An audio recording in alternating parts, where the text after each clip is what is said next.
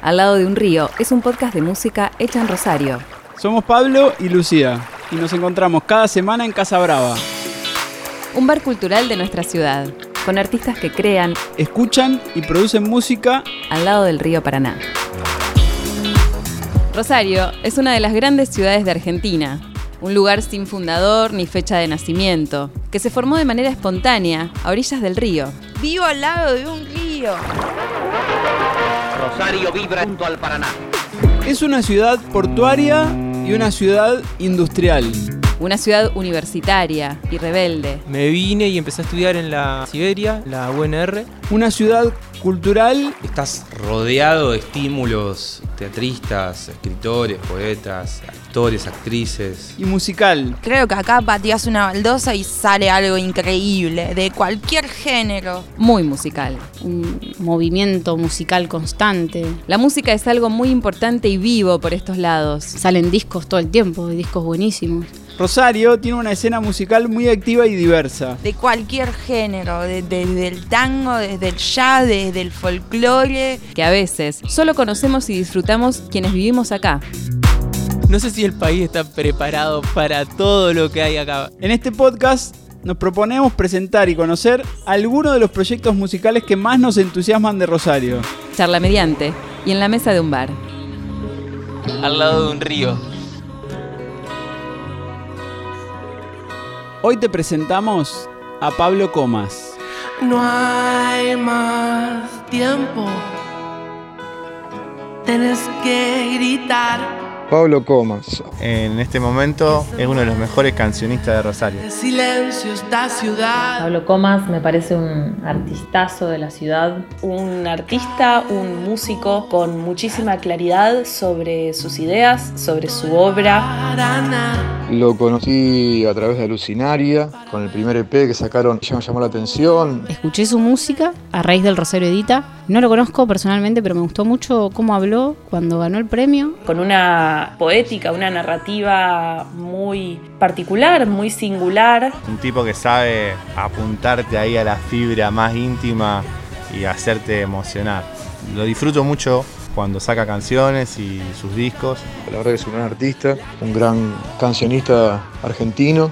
Y tiene una voz que a mí me conmueve. Es un artista que yo admiro muchísimo y que para mí es un honor ser contemporánea y ver su obra viva en acción. Me gustó mucho cómo describió la labor del músico. Me parece un, un tipo que evidentemente se toma en serio lo que hace y me gusta. Eso.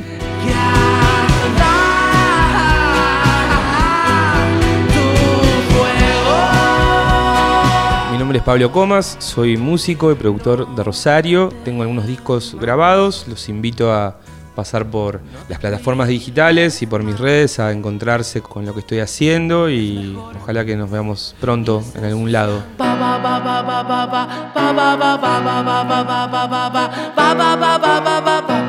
Pablo Comas es un músico, compositor y productor rosarino, que con su primer disco solista, Hambre, ganó en el 2020 el premio a Mejor Álbum del Año en los Rosario Edita. Un certamen organizado por la Secretaría de Cultura de Rosario y la Canción del País, que desde 2018 cada año reconoce las ediciones discográficas de la ciudad. Llegó mi tren.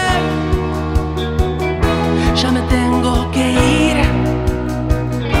Ay, qué dolorosa despedida. Mi último disco es Hambre, salió en 2019, lo presentamos ese mismo año en el Atlas con una banda de, de seis personas y bueno, eso lo pueden escuchar en todos lados.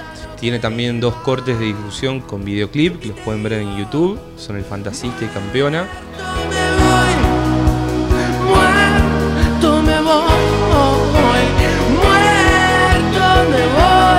La idea de este podcast es presentar música hecha en Rosario. Algo que surge al toque cuando nos ponemos a hablar de música es lo de ponerle etiquetas. Tratar de compararla con lo que ya conocemos, definirla de alguna manera. Yo creo que hago rock abordando así como distintas épocas y sonidos de, rock. Muy cancionero, muy, con mucha letra, mucha melodía, algo que podría estar en un fogón en, en algunos casos, o algunas cosas no. En algunos casos con mucha orquestación, con, también aparecen violines, vientos, muchos coros, y a veces se pone un poco más rockero y más simple. Pero canciones, rock pop, algunos le dicen. Te dije que no la quiero en encontrar.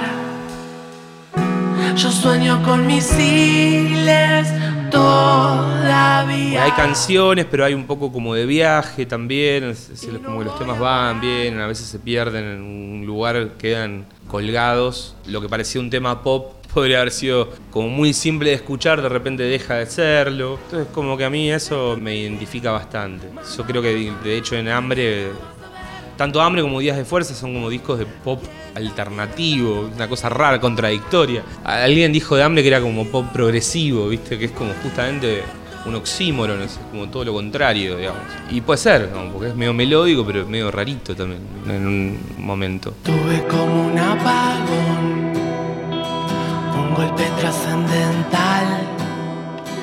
Vivo como en un país que tiene la bandera tapada de boletas. No Para mí es como que no hay una marca, ¿viste? O sea, hoy hago esto, pero el disco que viene por ahí modulo hacia un lugar más bailable. Yo el otro día estaba grabando un cajón peruano, un tema que parecía de los auténticos decadentes. Entonces, a medida que haces algo, aparece como otra posibilidad. Y para mí todo está dentro de, la- de esta cultura, que es la cultura rock. pido por vos y a tu gobierno. No me negocies, cazador. Fiesta en jefatura. Si bien se lo puede ubicar a Pablo Comas dentro de ese universo de la cultura rock, su relación con la música empezó un poco antes y medio que por otro lado. La música me gusta desde muy chico, yo soy hijo único, me crié en un departamento y mis viejos laburaban los dos. Entonces, películas todo el día, todo el tiempo, fueron mi niñera el, cine, ¿viste? Y, y el contacto con la música las películas fue muy fuerte desde muy chico. Me impresionaba mucho lo que pasaba cuando veía Batman de Tim Burton y aparecía toda la orquestación de Danny Elfman atrás. Era como de rebobinar las escenas todo el tiempo y me daba cuenta que me conectaba tanto la música como lo que estaba pasando en la trama. Así que bueno, eh, eh, la música tiene que ver con eso, el, primer contacto es ese. Pues mi viejo era músico, tenía una banda de rock en los 60, medio fundacional del rock acá en Rosario. Mucho fogón, viste, Claro. fin de año, asadito, sobremesa con amigos y escuchar las anécdotas aparte de lo que era cargar ámbiles, equipos en los 60, todo valvular, todo hecho pelota, todo a punto de quemarse todo el tiempo. Y bueno, escuchar esas anécdotas era terrible, eso lo marco como el primer acercamiento a la música desde la canción, porque yo te estaba hablando de la música del cine, pero las canciones vinieron de ahí, o sea, tenía que ver con mi viejo, con todo ese universo de ver como cuatro acordes que se iban sucediendo en el tiempo, de repente había una historia ahí atrás y melodías y me encantaba. ¿Cuál fue el primer CD que te compraste, o disco, o cassette? Así que ahorré yo la plata, Please Please Me de los Beatles. Primer disco de los Beatles, gracias a Tinelli. Y a mí me gustaban los Beatles mucho. Y Twist and Shout. En el programa de, de Marcelo, yo tenía 10 años, era un boom y me parecía increíble el tema. Y fui a buscar a la, a la disquería, 22 pesos me costó, a Musimundo, estaba en Córdoba y Oronio. Y Please Please Me tenía el tema, era el último track, Twist and Shout, y ese fue el primer disco que me compro yo. Que me ahorré la plata, fui y tipo junté todos los ratón, lo del diente, y Navidad y todo, cumpleaños, y tipo fui ahí, saqué el sobre, 22 pesos. ¿Con cuántos años? 10. Ah, Sí. O sea, me llevó mi vieja, pero lo- la plata está ahorrada por, por mí. ¿En qué momento dijiste voy a ser músico? Tuve do- dos momentos. El primero me acuerdo cuando quise aprender a tocar la guitarra, que es porque me enamoré de una chica. Quise aprender a tocar Woman de Lennon y fui le pedí a mi viejo enseñarme a tocar esto, digamos. O sea, fue así clarísimo. Por supuesto, nunca me animé a tocársela, pero me quedé con, con el conocimiento de la guitarra y eso. Y después yo hacía teatro, hacía publicidad, qué sé yo, estaba como medio orientado para el tema actuación, hasta que salió el tercer disco de los Strokes, en 2006, cuando escuché en MTV la voz de Casablancas y los arreglos fue como, uh, viste, tengo que tener una banda ya. ya y, y en dos meses ya estaba Alucinaria, digamos. Se formó el grupo ahí dirigido bajo, bajo mi, mi fantasía de ser Casablancas algún día. A mí me pasaba que me gustaba mucho la música vieja, a mí me costaba relacionarme con música contemporánea, no me sentía muy contemporáneo yo de la música de mi época y no me hacía fan de nada, era fan de los Beatles. Yo. Estaba música de otra época hasta que escucho los Strokes y digo, ah, esto es tremendo. Y ahí aparecieron los Arctic Monkeys justo ahí. Me salvaron la década. ¿no? ¿Cómo fue se quiere armar una banda y cómo se hace? ¿O cómo fue? ¿O ya estaba? O... Es fácil, vas a una fiesta y te vas al rincón donde está el que no quiere bailar. Como vos, que no, no se prendió en ninguno de todos los chistes de la noche. Mala onda, viste, vas con tu novia, tu novia quiere ir a bailar, por supuesto hay siempre alguien más agraciado y preparado como para pasar el momento, entonces se va a bailar y vos te vas a un rincón y a juntarte con los otros que están ahí. Ahí siempre va a haber uno que quiere tener una banda o algo. E Igual que en un curso, en el aula, ¿viste? Los dos que están ahí atrás y esos quieren tener siempre una banda. Y eso, buscas. Y así fue, una fiesta, una graduación ahí en la fluvial horrible, toda gente horrible, música horrible y me encontré ahí con un monstruo y así. Eso, esa fiesta de graduación fue en octubre del 2006, éramos, estábamos en la secundaria todavía, a los recién teníamos que rendir materias, por supuesto nos, habíamos llevado, nos estábamos por llevar todas las materias, esperamos rendirlas y nos juntamos a ensayar en diciembre del 2006, se llamaba De Perfil el grupo en ese entonces, estuvo dos años tocando con ese nombre, pero hablo de Alucinaria porque era el, mismo grupo humano que, que terminó siendo Alucinaria. Entonces, y en 2008 finalmente, después de tocar bastante, le cambiamos el nombre en un show con... Tocamos con Fantasmagoria en Berlín y al mes siguiente tocamos con Die Rocks en Berlín con el nombre cambiado.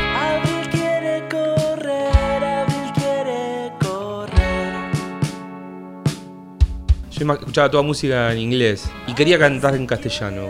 No sé por qué. Fue una intuición muy temprana de no querer escribir en inglés. Como que entendía que no me iba a poder expresar, pero no, no sabía lo que era cantar en castellano. No había escuchado nunca música en castellano. Entonces tuve que empezar a escuchar a Gustavo Cerati, a Adrián Dárgelos, a Spinetta, que me parecían cantantes que en su forma de frasear, en su forma de modular con la boca, parecen cantantes que cantan en inglés.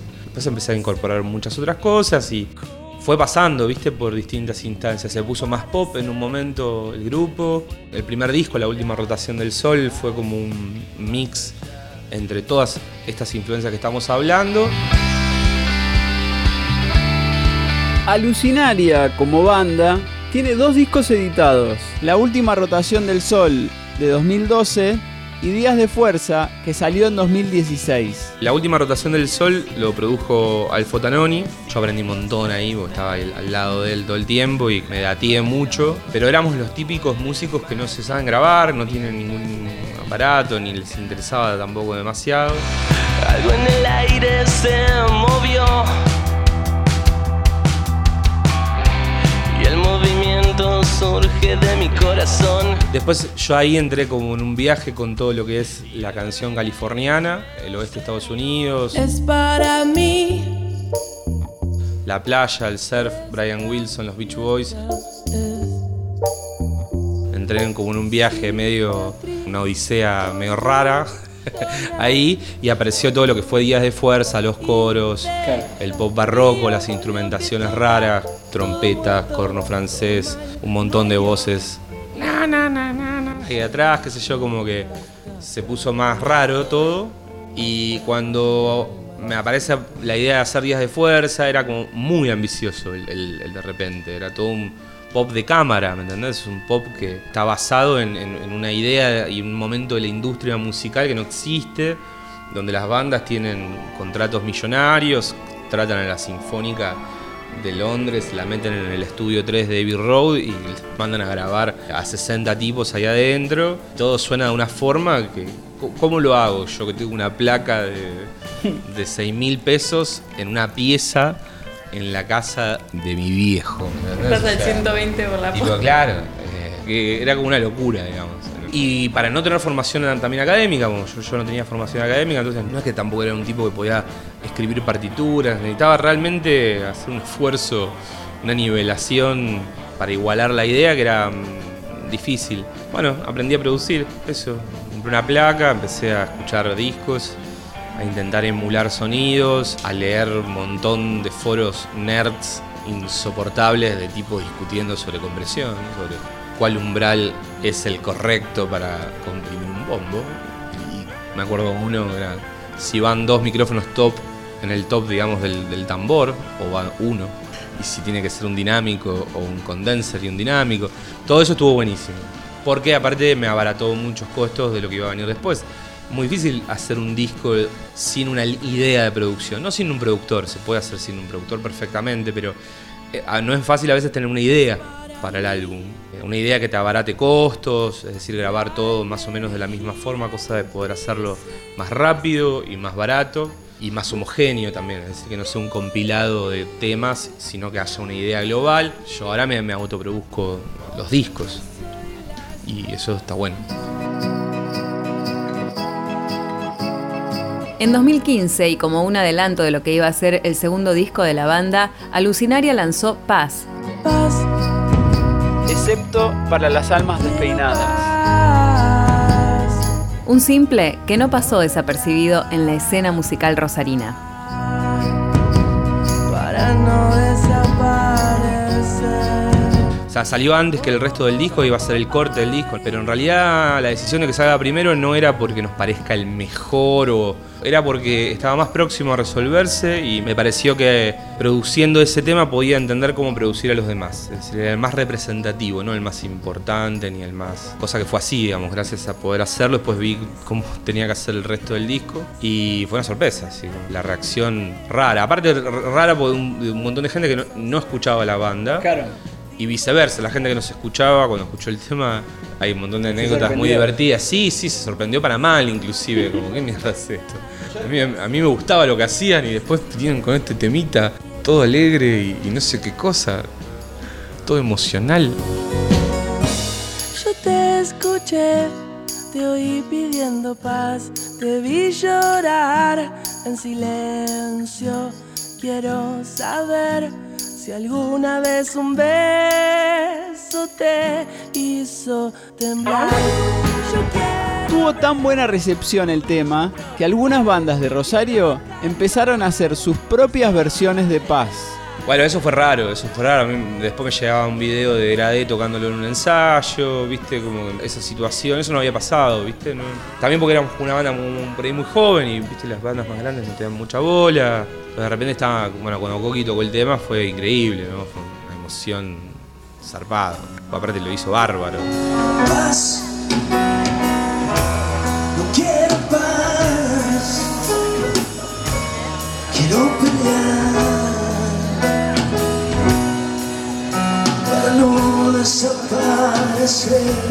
Para los que no son de Rosario, Coqui es César de Bernardi, líder de los Killer Burritos y emblema del rock de esta ciudad. No es la primera ni la última vez que lo van a escuchar mencionado en estas charlas. Ya vamos a hacer un episodio con él. Pero volvamos a Pablo Comas y a Paz, y a lo que apareció con el disco Días de Fuerza.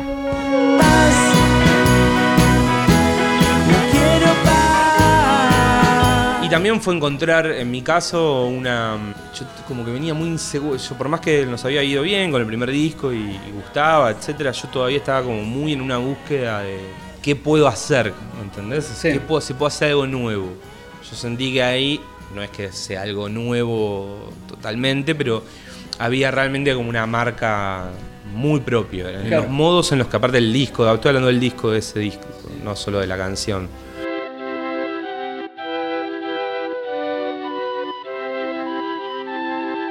Bueno, ves, no me duele y a la vez. por cómo está hecho, por cómo está armado, creo que ahí hubo algo, como el resultado de todos esos años de laburo, están bien reflejados ahí en, en ese álbum. Inventé un lugar donde todo se hizo real. Deshacer, desarmar, conectarme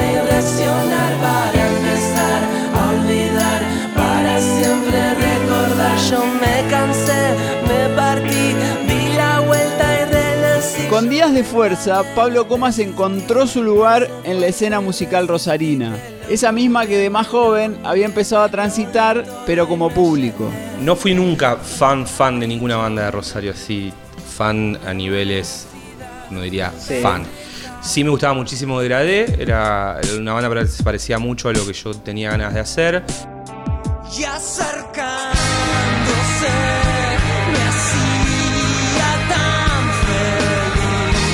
recuerdo, la única banda que interpretaba un rock con raíces británicas, que era lo que a mí me interesaba. Yo no recuerdo de Rosario una banda que tuviera tan claro eso. Aparte de una banda con una resolución en vivo impecable. Decir, la ejecución de todos los instrumentos, los arreglos, todo estaba bien. Tenían en ese entonces dos grandes discos, hablando del año 2006. Había salido, bueno, ya el primero, Aguas también. Y después estaba por salir La Hora Azul.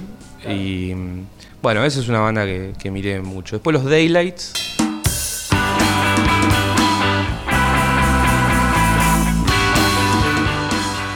Otra cosa completamente distinta, ya no relacionada a lo que yo quería hacer, pero banda que me impresionaba bastante en vivo. Uno de los integrantes de los Daylight es Ignacio Molinos, que ya lo conocimos en el episodio de Matilda. Nacho es productor musical y fundador del sello Soy Mutante y tiene este recuerdo de un joven Pablo Comas de esa época. Vinieron a mezclar unos temas a mi casa, pero yo vivía en la casa de mi mamá y teníamos la computadora en el living. Y Pablo siempre se acuerda de que mi mamá nos trajo la merienda y él pensaba que yo era como un, músico rockero, digamos. Y mi mamá nos terminó trayendo la merienda. Sí, lo conozco, lo, lo quiero mucho, bueno, naturalmente lo quiero muchísimo y le sigo diciendo Pablito porque, porque lo conozco desde que tenía 16, 17 años. Matilda me gustaba también en su momento. Me, me sigue gustando, digo que en ese momento cuando estaba recién arrancando, en todas eh, bandas que estaba bueno ir a ver muchas veces. Cuando te aburra la parte guionada de esta fantasía. Una característica que tiene Rosario es que incluso en los momentos más críticos la producción musical no para. La escena musical, con mejores y con peores condiciones, encuentra su forma de mantenerse viva. Aunque en los últimos años se haya discutido mucho sobre si existe o no una escena rosarina. Solo un rosarino se hace semejante pregunta. Si hay una escena o no hay una escena, es una locura la pregunta. Por supuesto, hay hace 50 años una escena que a veces está más, más comunicada entre sí, menos comunicada, que a veces es más tran- transparente el intercambio de información, a veces no tanto, pero es una escena y muy buena aparte. Rosario vibra junto al Paraná. Estás rodeado de estímulos de artistas en la ciudad, no solamente de, de música, teatristas, escritores, poetas, actores, actrices, hay artistas plásticos impresionantes de todos los tiempos, de antes, de ahora.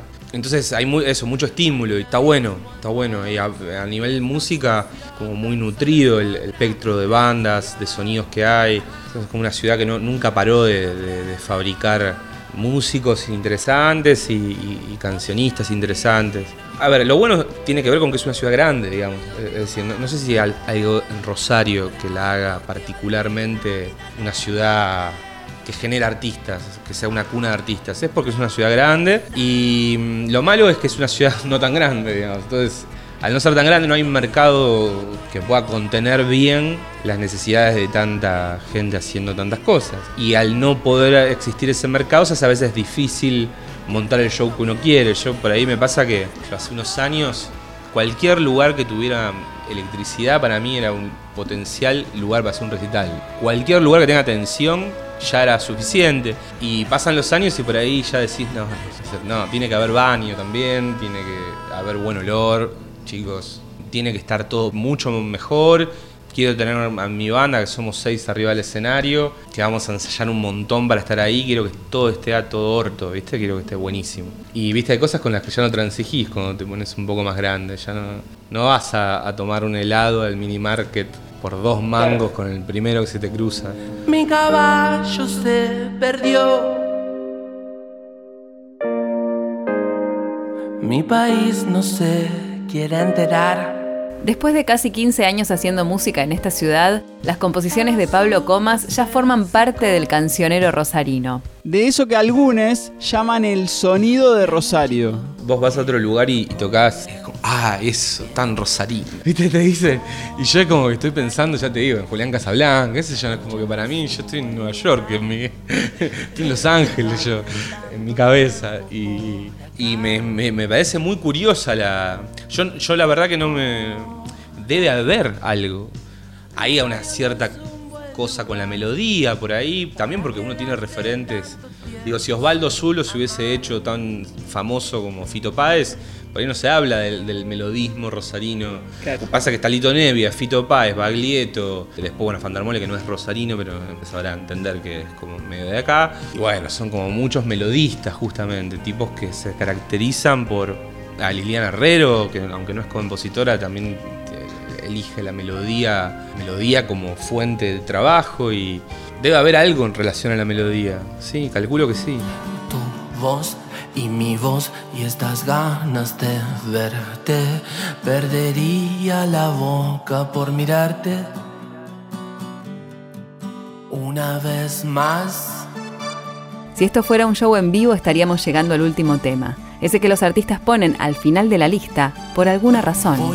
Al final de cada capítulo les pedimos que elijan el tema con el que cerrarían un show o este podcast. No, no sé qué es lo que tiene que tener. A mí me gusta que me sorprendan un poco. Últimamente terminamos con Paz, porque sabemos que es como un punto eh, very emotional y hay que cerrar ahí. Aunque pero hicimos un par de pruebitas terminando con otro. No sé, eh, es una cuestión de cómo armaste la narrativa del show y ver dónde está el clímax más alto. Hay, hay que ver cómo lo armás, pero bueno, por el momento terminamos con Paz. Paz.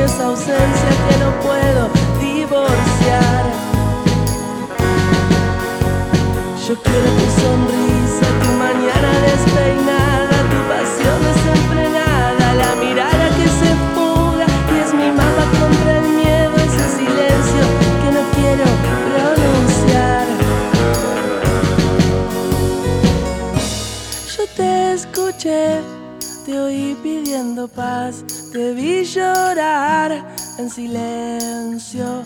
Quiero saber si alguna vez un beso te hizo temblar. Yo quiero ver tu brillo tropical, quiero